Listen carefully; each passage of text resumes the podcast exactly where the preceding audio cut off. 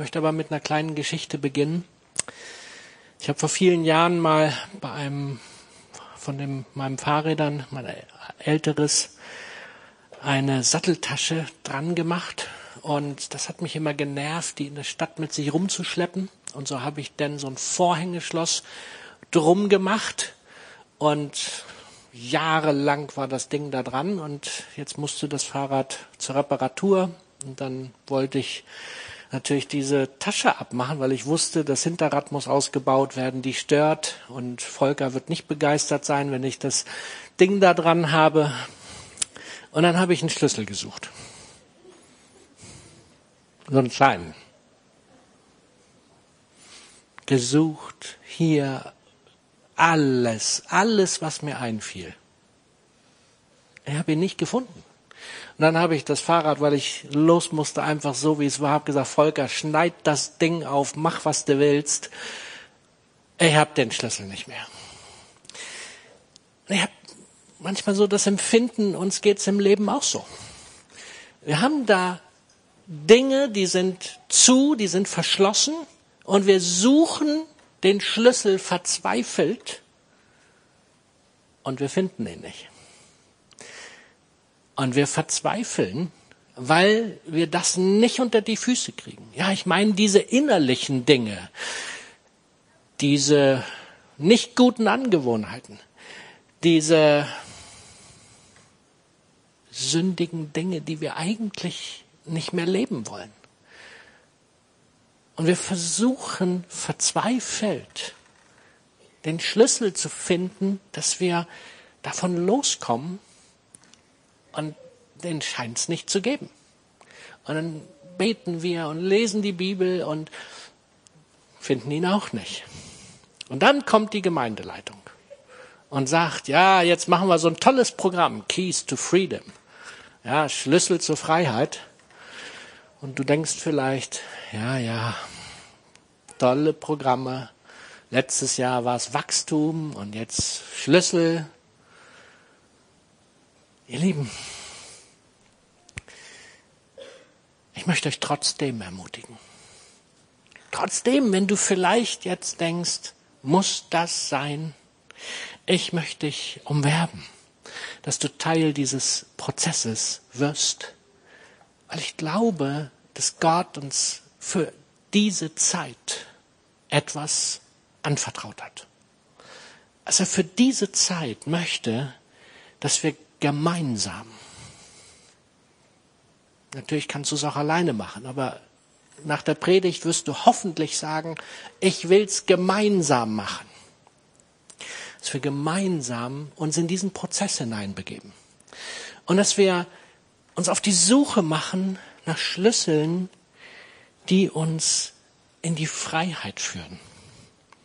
Und wenn ihr euch meinen Schlüsselbund anschaut, der eine oder andere kennt das. Ja, da sind viele unterschiedliche Schlüssel dran. Alles Mögliche, von ganz klein bis groß, bis elektronisch und so weiter. Und genau so, wie wir für die unterschiedlichen Schlösser unterschiedliche Schlüssel brauchen. Wir kriegen nun mal nicht jedes Schloss mit dem gleichen Schlüssel auf, ist das auch mit diesen Schlüsseln, die wir im Geistlichen brauchen. Und warum? Weil wir unterschiedliche Startbedingungen haben. Wir haben das von Gisela eben gehört. Ihre waren nicht so besonders gut. Und sie hat sich auf einen Prozess begeben, so wie ich das von ihr weiß, schon das ganze Leben lang und geht ran, um Veränderung zu erleben. Bei mir ist das auch so, nur meine Startbedingungen waren nicht so schlecht. Ich hatte eigentlich gute Startbedingungen. Ja, mit meiner Familie, alle gläubig. Und doch waren da auch Dinge in meiner Familie, die nicht gut waren. Die über die Grenzen hinweggingen. Wo ich von meinem Vater Dinge mitgenommen habe, wo ich heute weiß, nein, das war nicht in Ordnung. Und doch kann ich sagen, ich hatte eine glückliche Kindheit. Wir alle haben so unterschiedliche Startbedingungen und deswegen glaube ich, dass wir verschiedene Schlüssel brauchen und wir werden manche Schlüssel uns in diesem Prozess gemeinsam anschauen. Sie sind unterschiedlich und der eine wird vielleicht bei dem einen denken, wozu mache ich das? das? Das ist doch Blödsinn. Und plötzlich beim anderen wird er merken, wow, was ist hier gerade passiert? Was geht hier gerade ab? Die Bibel redet auch über Herausforderungen. Lass uns mal gucken, was Paulus in, zu den Thessalonichern sagt. 1. Thessalonicher 3, 3 bis 4. Und euch dazu, davor zu bewahren durch die Schwierigkeiten, die ihr durchmachen musstet. Haben wir? Ah, da sind sie. Ich sehe es nur da nicht. Alles klar. euch davor zu bewahren durch die Schwierigkeiten, die ihr durchmachen musstet, verunsichert zu werden. Aber ihr wusstet natürlich, dass wir vor solche Hindernisse gestellt werden. Schon als wir noch bei euch waren, haben wir euch gewarnt, dass bald Schwierigkeiten kommen würden. Und so geschah es dann auch, wie ihr ja wisst. Paulus sagt es den Thessalonichern, eine frühe Gemeinde, hey, nur dass ihr Bescheid wisst. Ihr werdet Schwierigkeiten kriegen, ihr werdet Herausforderungen haben. Es wird nicht alles nett und freundlich sein. Und ich ermutige euch, geht da durch. Weil ja, das ist Teil auch unseres Christenlebens. Und was er dann später tut, ist, dass er begeistert darüber ist, erfreut es zu hören, dass die Christen in Thessalonik festgeblieben sind im Glauben, dass sie die Hindernisse und Schwierigkeiten überwältigt haben, dass sie nicht daran kaputt gegangen sind. Im Gegenteil, sie haben sie überwunden. Nicht nur Paulus hat es gesagt, dass wir Herausforderungen haben. Jesus hat zu seinen Jüngern gesagt, in der Welt habt ihr Angst. Ja, oder anders ausgedrückt, Johannes 16, 33, ich habe euch das alles gesagt, damit ihr in mir Frieden habt. Hier auf der Erde werdet ihr viel Schweres erleben. Aber habt Mut, denn ich habe die Welt überwunden. Habt Mut, das möchte ich uns heute zurufen. Habt Mut. Warum? Weil Christus die Welt überwunden hat.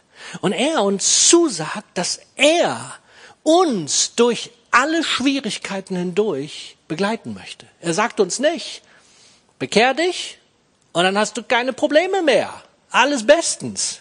Ich habe manchmal das Empfinden, du bekehrst dich und dann fangen die erst richtig an. Und dann denke ich, Gott, was ist denn das für ein komisches Ding?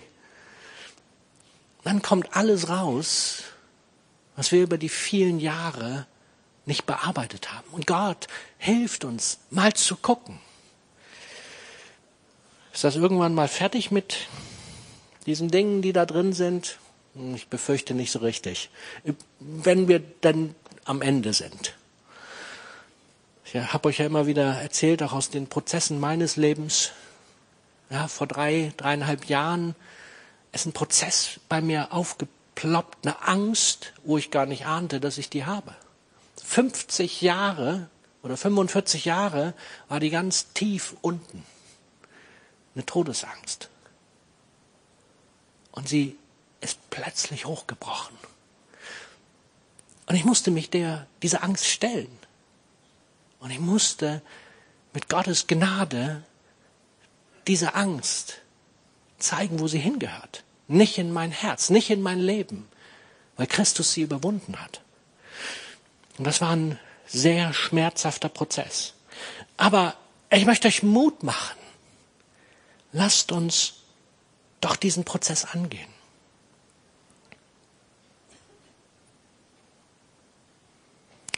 Wir werden sieben verschiedene Schlüssel uns anschauen in diesem Kurs. Und wir werden sehen, was bedeutet das in der Praxis.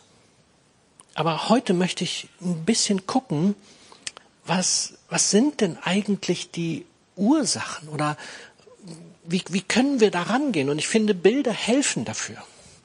Wo, wo können wir denn die Dinge verorten?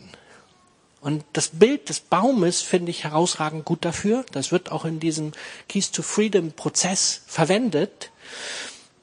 Und wir neigen dazu, an den faulen Früchten, ja, das sind so die sichtbaren Dinge, das sind die Verhaltensweisen, ja, die Äste und das, was denn da rauskommt. Wir versuchen immer daran rumzumachen. Ja, da sehen wir, da ist in unserem Leben, ja, in meinem Leben zum Beispiel war in meiner Jugend Jezorn da. Und wir versuchen verzweifelt diesen, oder ich habe ihn versucht loszuwerden. Und ganz ehrlich, es wurde ganz sicher nicht besser, sondern immer nur schlimmer.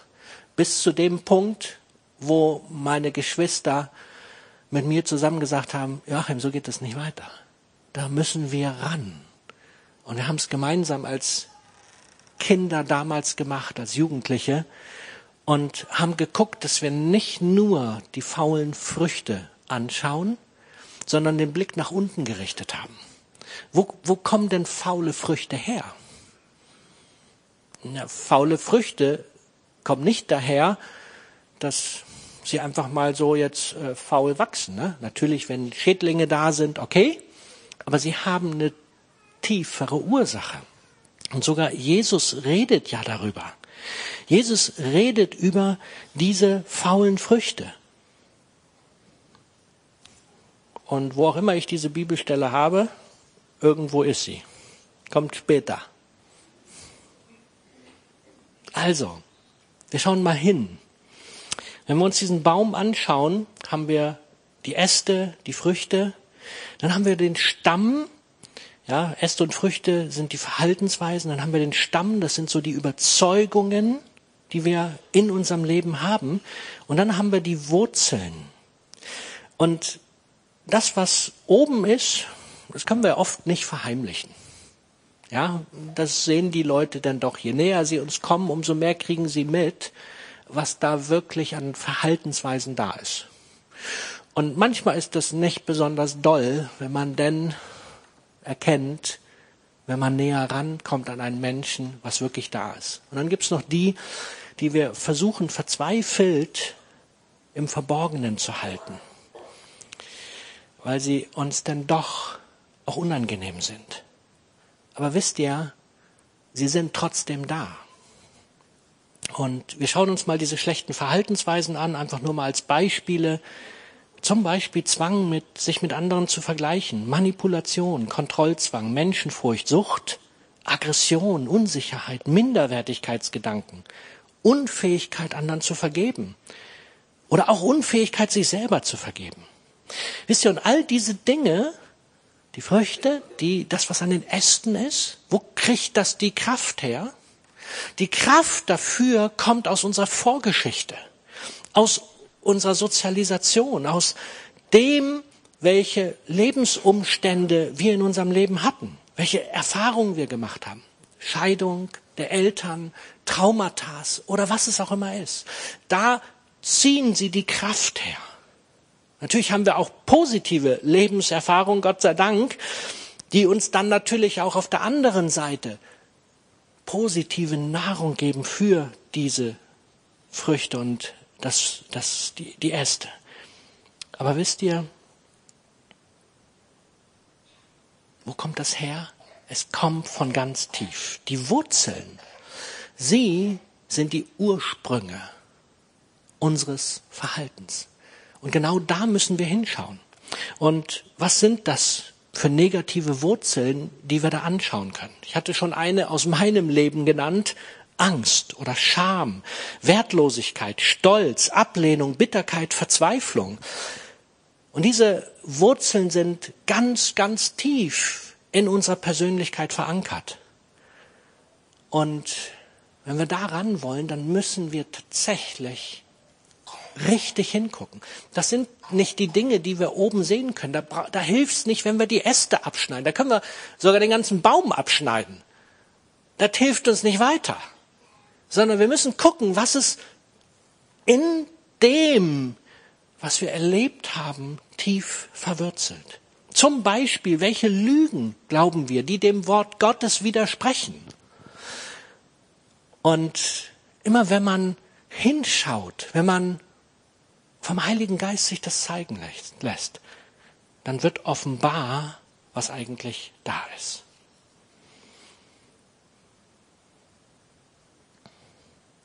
Wie kriegen wir das jetzt hin?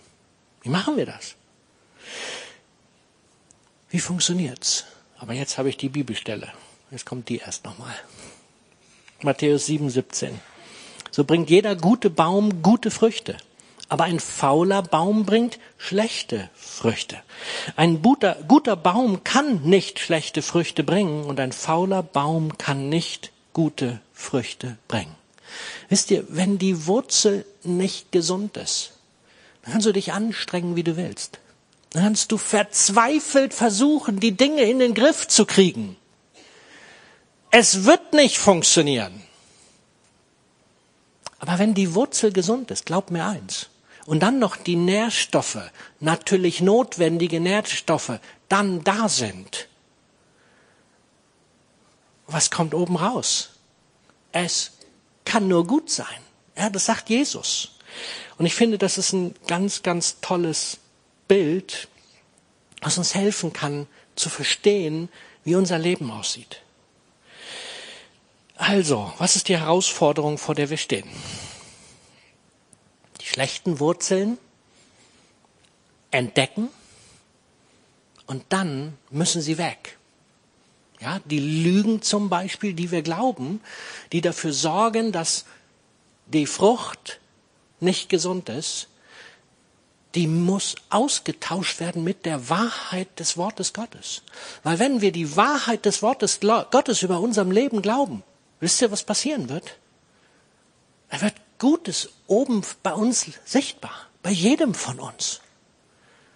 Das ist wie ein Automatismus. Und deswegen meine erste Frage, wie werde werden wir schlechte Wurzeln los? Wie können wir gute Wurzeln bekommen? Und an diesem Punkt habe ich manchmal das Empfinden, da sind wir in einem Kreislauf gefangen. Was meine ich damit? Wenn wir die, die schlechten Wurzeln identifizieren wollen, dann wissen wir als Christen, so einfach ist das nicht. Wir können natürlich zum Psychiater gehen und so weiter, was alles gut sein kann. Aber wir glauben, dass Gott uns innerlich kennt und dass Gott uns helfen möchte, unsere Wurzeln aufzudecken. Also was machen wir? Wenn wir richtig gut drauf sind, wir fangen an, stille Zeit zu machen und zu beten und den Herrn zu bestürmen. Und wir merken irgendwie, so richtig kraftvoll ist es nicht. Und dann merken wir mit der Zeit, es wird auch irgendwie langweilig und dann haben wir so einen Kreislauf. Weil die Wurzel, die da ist, das Schlechte, was da ist, hindert uns oft, mit Gott in eine tiefere Beziehung hineinzukommen. Immer wieder meine Beobachtung, die ich beim Menschen sehe. Und wie kriegen wir das Ding geknackt? Wie kriegen wir diesen Kreislauf, dieses Dilemma aufgeknackt. Dass wir, weil wir schlechte Wurzeln haben, dann irgendwie auch in unserer Beziehung zu Gott gestört sind. Und das, was wir brauchen, damit wir diese, ja, ihr merkt's, wie, wie kommen wir daran? Und ich möchte uns das anhand eines Bildes versuchen darzustellen. Und dieses Bild habe ich gestern, als ich auf der Werkstattkonferenz die Abschlussveranstaltung, also ich war die, war von Donnerstag an war ich da, war sehr stark Werkstattkonferenz in der Friedenskirche. Hat der Johannes Knittel an, bei der letzten Veranstaltung ein Bild verwendet, was mich tief berührt hat. Und ich werde es jetzt etwas anders versuchen, euch darzustellen. Und schaut mal, diese Tüte, manchmal fühlt es sich an, unser Leben wie diese Tüte. Zerknittert, ohne Leben, nicht mit Luft gefüllt, irgendwie nichts mehr da. Und wir denken, da muss doch um alles in der Welt mal Leben rein. So kann man das Ding ja nicht gebrauchen. Und wir versuchen Folgendes.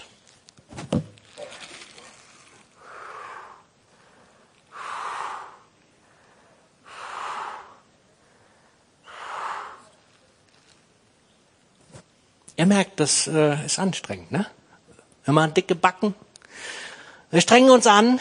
Wir wollen unser Leben wieder mit Leben füllen und aufpumpen und irgendwie muss das doch funktionieren. Und dann gucken wir es uns nach einer gewissen Zeit an und denken, das war sinnlos, hat nichts gebracht. Und irgendwann geben wir auf und sagen,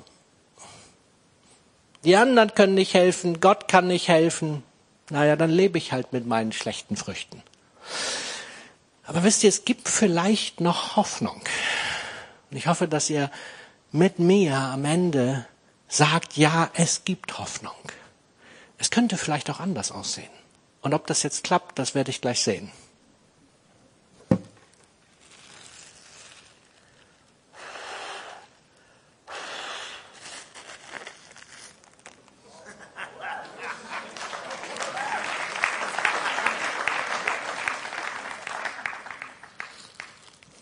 Was hat sich verändert? Strömungslehre. Habe ich vor vielen Jahren mal studiert, aber wäre nicht auf die Idee gekommen, das so zu machen. Und deswegen so cool, dass ich gestern das erleben dürfte. Das bedeutet, wenn wir selber versuchen, mit unserem Lungenvolumen das aufzublasen, da kommt ja nur das, was in der Lunge drin ist, da rein. Das ist äh, andere hier, Ärzte wissen, wo, wo ist er? Hier, genau, Jens, du weißt, wie viel das ist. Ich weiß es nicht.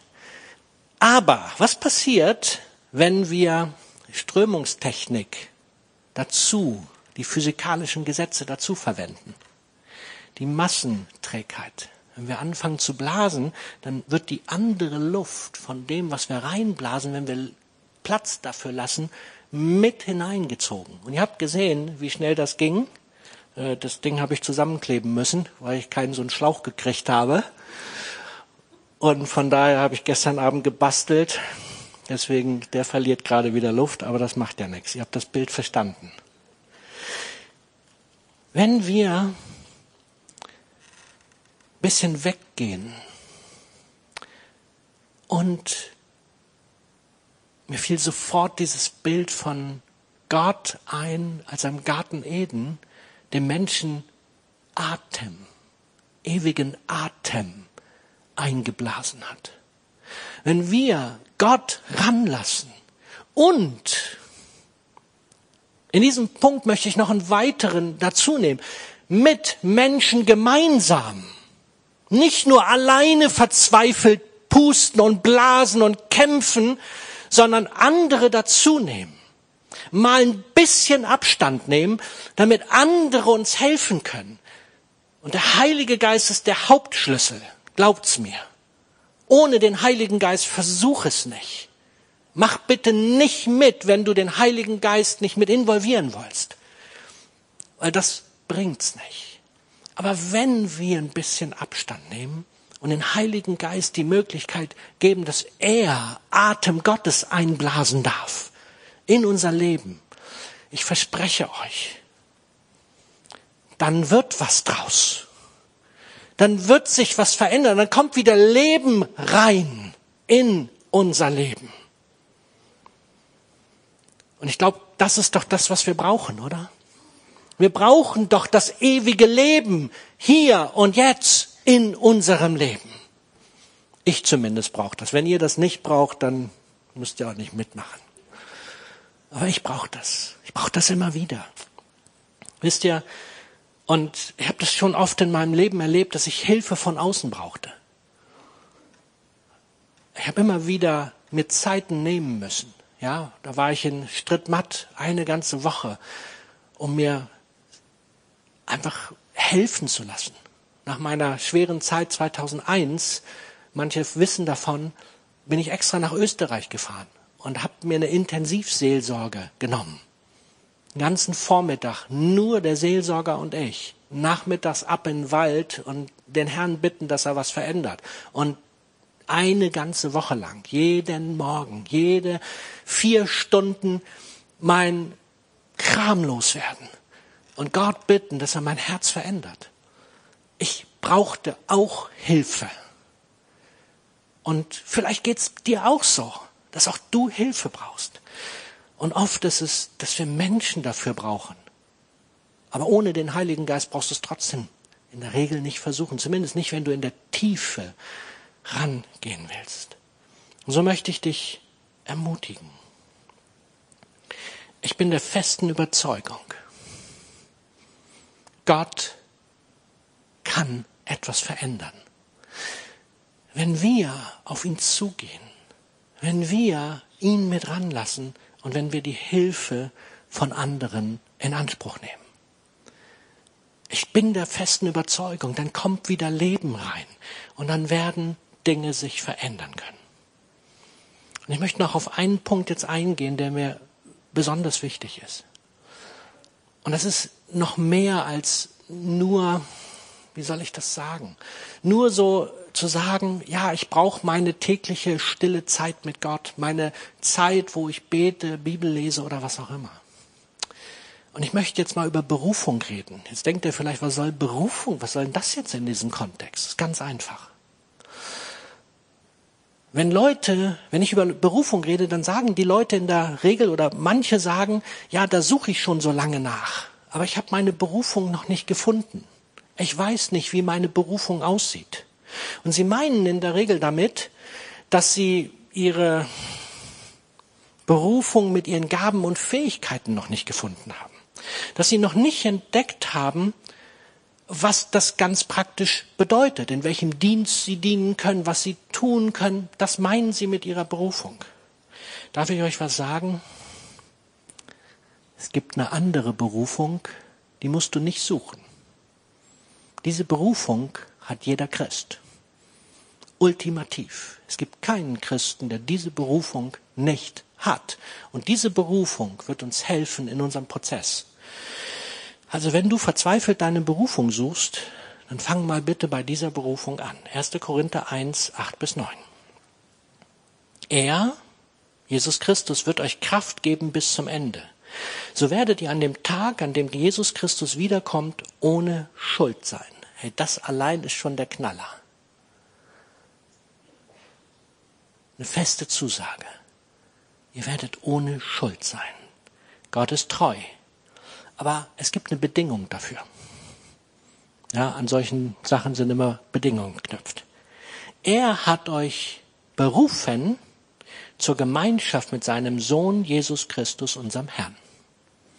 Ihr Lieben, das ist unsere Berufung.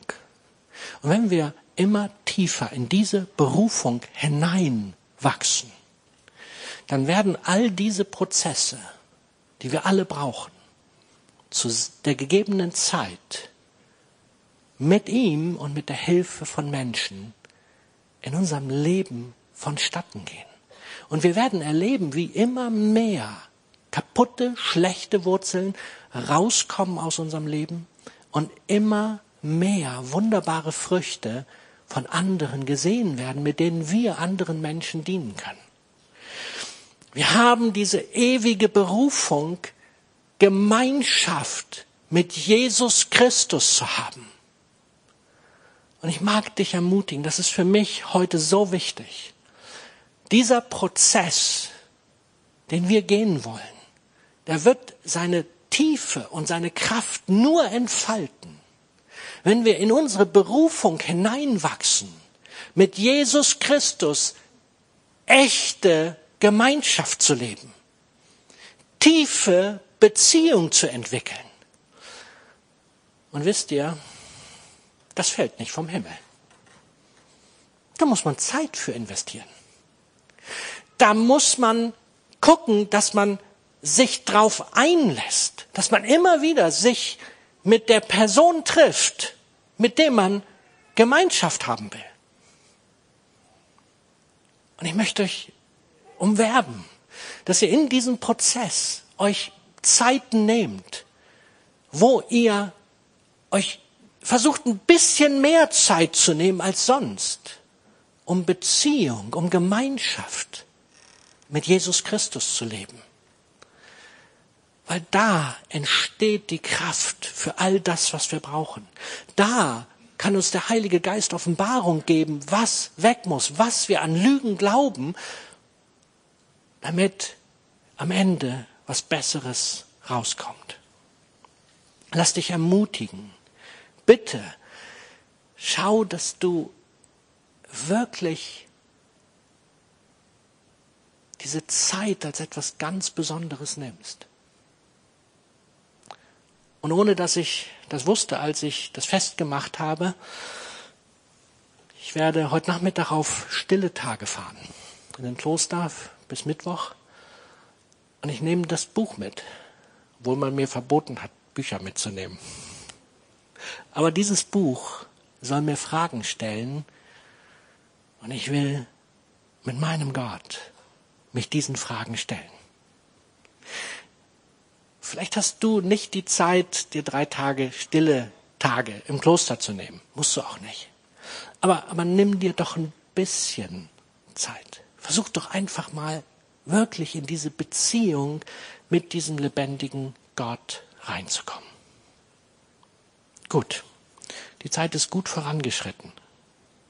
Ein Punkt noch, wo ich das Empfinden habe, der ist immer wieder ein Knackepunkt. Das Ganze funktioniert, indem wir die Stimme Gottes hören. Und wenn jetzt der eine oder andere sagt, ja, ganz genau, toll, ich höre sie nicht. Ja, ist das so? Wir gucken mal. Johannes 10, 27. Jesus sagt, meine Schafe hören meine Stimme. Und ich kenne sie und sie folgen mir. Und ich gebe ihnen das ewige Leben und sie werden nimmermehr umkommen und niemand wird sie aus meiner Hand reißen. Eine hammergeniale Zusage. Nein, niemand reißt dich aus der Hand Gottes, wenn du das Schaf von Jesus Christus bist. Ja, diese Bilder nimmt sie und lasst euch davon nicht irritieren. Wir hören seine Stimme. Und wenn du jetzt sagst, ja, schön, du vielleicht so und ich, woran, woran mag das vielleicht liegen? Ich gucke nur hin, ohne zu verurteilen. Dieses Wort, was hier als hören verwendet wird, das hebräische Wort dafür, dahinter steht Ohrenspitzen zuneigen. Wisst ihr, manchmal sind wir so sehr mit unserem Leben beschäftigt. Unsere Smartphones bestimmen so sehr unser Leben. Die Medien, die Ablenkung, der Fernseher, die Serien, was es auch immer ist, dass da kein Platz mehr ist, noch was zu hören. Christine und ich erleben das auch immer wieder. Dann sagt der eine was und der andere hat gerade sein Gerät auf dem Tisch oder wo auch immer, liest. Ich, ja, wenn ich eine Sache mache, mache ich eine Sache. Und dann sagt sie was. Jo! Ah, ja. Wisst ihr, wenn ich abgelenkt bin, dann ist keine Beziehung möglich. Das funktioniert nicht. Und ich bin relativ sicher, wir leben in einer Zeit, wo die Ablenkung das größte, aus meiner Perspektive das größte Hindernis für die, das Hören der Stimme Gottes ist. Wenn du sagst, du kannst die Stimme Gottes nicht hören, dann möchte ich dir zusprechen, was die Bibel und was Jesus Christus sagt. Du kannst sie hören. Vielleicht es ist notwendig, mal ein paar Dinge abzuschalten, damit sie durchkommt zu dir. Aber Jesus redet. Es wäre ein komischer Gott, wenn der sagt, du kannst meine Stimme hören und er dann nicht redet, ne?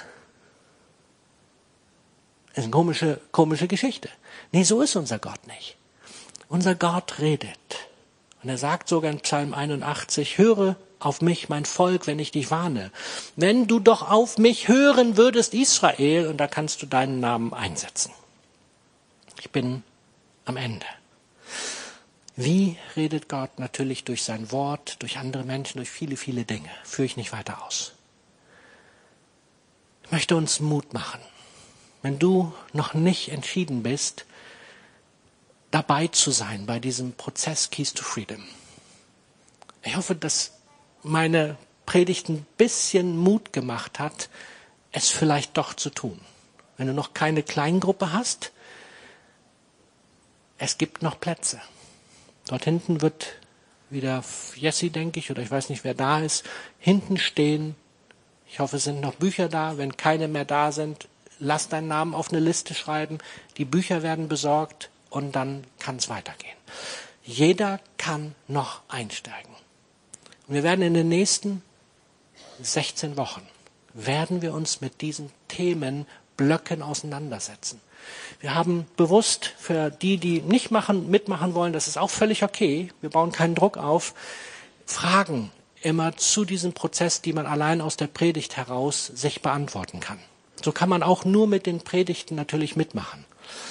Aber ihr habt es schon gemerkt, Gott hat, glaube ich, noch mehr als nur acht Predigten. Und guckt, ob ihr das Empfinden habt, dass ihr mit dabei sein sollt vielleicht alleine, besser immer in Gemeinschaft. Ich möchte euch nochmal dieses Ding hier vor Augen führen. Ich möchte nicht so durch die Gegend laufen. Ich möchte mit prall gefülltem Leben, Leben Gottes in mir unterwegs sein. Wenn du das auch willst, es hat einen Grund, warum das Ding so schlaff runterhängt. Es hat einen Grund, wenn unser Leben nicht gefüllt ist. Es hat einen Grund. Und dann müssen wir was verändern. Versteht ihr, wenn wir glauben, ohne Veränderung würde sich was verändern. Funktioniert nicht. Okay. Herr Jesus, ich möchte dich bitten, dass du, dass du unser Herzen berührst. Herr Jesus, ich bitte dich von ganzem Herzen, dass dass wir in dieser Zeit Durchbrüche erleben. Dass wir in dieser Zeit erleben dürfen, wie Wurzeln, die krank und ungesund sind, wie sie aus unserem Leben verschwinden und wie wir hineinbrechen dürfen in ein Leben der Freiheit, was du für uns bereitet hast wo wir Wahrheit immer mehr in unserem Leben hineinbekommen. Und Gott, wir brauchen dich so sehr dafür. Ich möchte noch mehr Beziehung mit dir leben, noch tiefere Gemeinschaft mit dir haben. Und ich bitte dich, dass du uns mit dieser Sehnsucht füllst, dass wir genau das ersehnen und dass wir nicht locker lassen. Mehr von dir, mehr in unseren Herzen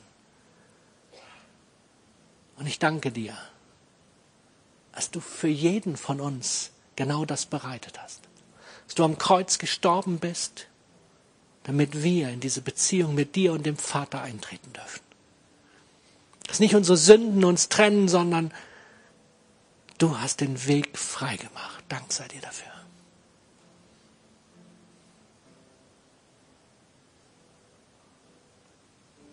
Seid dabei. Amen.